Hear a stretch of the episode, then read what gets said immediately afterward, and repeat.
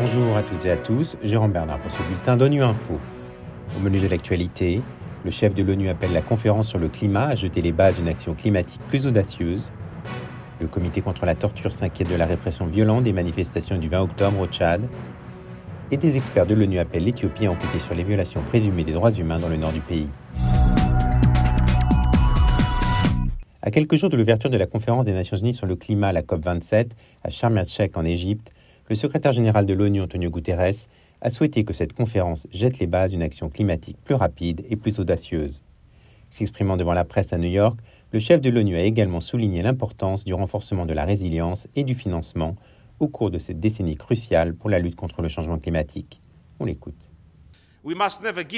Nous ne devons jamais renoncer à la cause de la paix et à la promotion des valeurs des Nations Unies. C'est l'esprit que chaque pays doit apporter à la conférence des Nations Unies sur le climat, la COP27 à Sharm el-Sheikh en Égypte.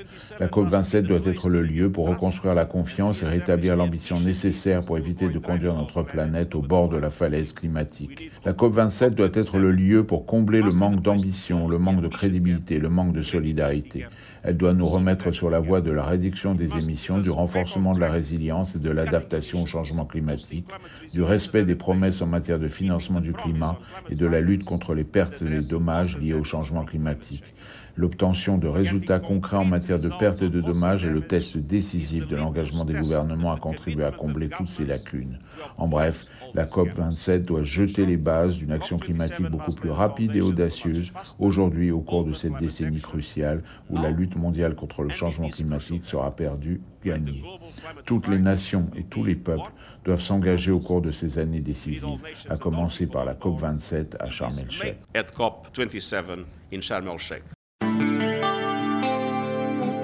L'examen du rapport du Tchad devant le comité contre la torture à Genève cette semaine a été largement dominé par la répression violente des manifestations du 20 octobre dans plusieurs villes de ce pays. Sébastien Touzé, l'un des deux rapporteurs du comité, a ainsi fait part de sa vive inquiétude face à ces événements et demandé des explications sur la répression ce jour-là. On l'écoute. L'Organisation mondiale contre la torture, par exemple, a accusé le pouvoir de graves violations de droits humains dans la répression des manifestations et d'avoir au moins tué 80 personnes. L'ONG affirme avoir saisi les rapporteurs spéciaux de l'Organisation des Nations Unies de cas d'exécution sommaire et d'actes de torture sur des manifestants pacifiques. L'Union africaine et l'Union européenne ont condamné fermement la répression des manifestations, répression qui s'est conjuguée avec de nombreuses exactions contre des civils, entraînant la mort de nombreuses personnes et des actes de torture sur des hommes, des femmes et également des enfants. Et là, si je reprends les chiffres, ceux-ci sont particulièrement édifiants. Entre 50 et 150 personnes auraient été tuées. Entre 150 et 184 personnes seraient disparues.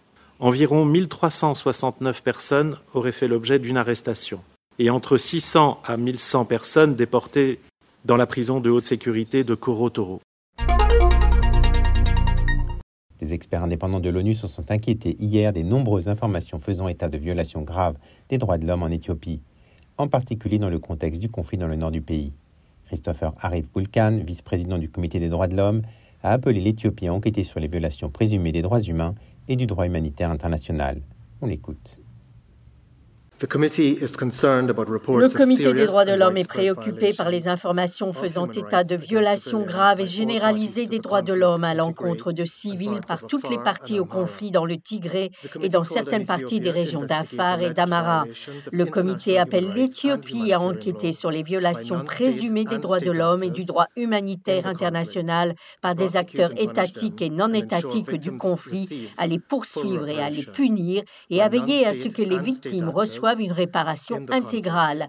Le comité demande instamment à l'Éthiopie de protéger la liberté d'expression, citant les harcèlements, les attaques, les arrestations et les détentions arbitraires de dissidents, ainsi que l'utilisation de dispositions pénales pour les faire taire.